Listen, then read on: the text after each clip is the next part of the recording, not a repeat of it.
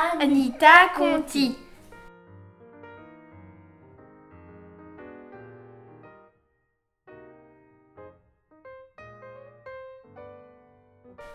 Anita Conti, de son vrai nom Caracochian, est née en 1899 près de Paris.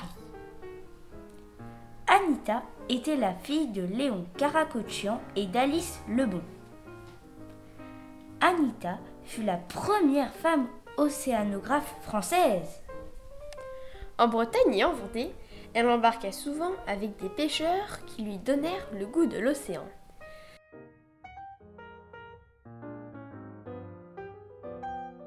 À l'aube de la Première Guerre mondiale, la famille se réfugia sur l'île d'Oléron, où Anita se mit à faire de la voile et réalisa ses premières photographies.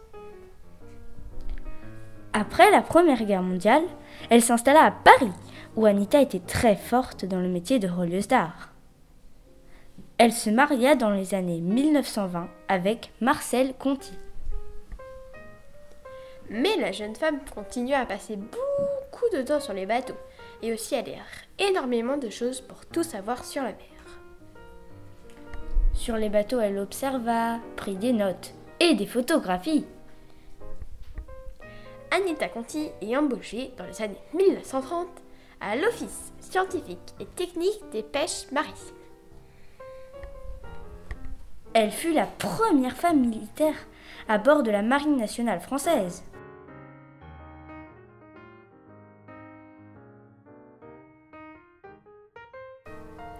Anita fut active aux opérations de déminage à Dunkerque. En 1941, elle embarqua sur un bateau qui alla vers l'ouest de l'Afrique. Pendant dix ans, Anita Conti étudia les fonds marins africains. Elle monta sa propre entreprise en Guinée, mais de violentes tempêtes détruisirent ses installations et en 1950, Anita rentra en France.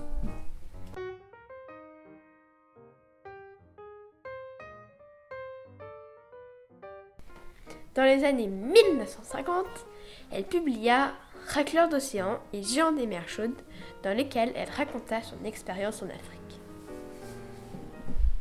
Elle se fit dans les années 1960 pionnière de l'aquaculture.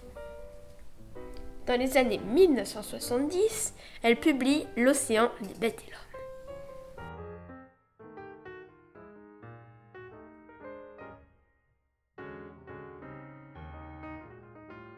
Anita Conti est morte le 25 décembre 1997 à 98 ans.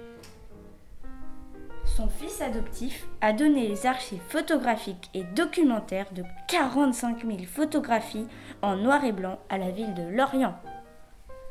Donc, Anita Conti fut la première femme océanographe et elle a ouvert la voie aux femmes en montrant qu'on peut réussir, même si on est une femme illustrant ainsi sa citation. Je ne suis pas un garçon manqué, mais une fille réussie.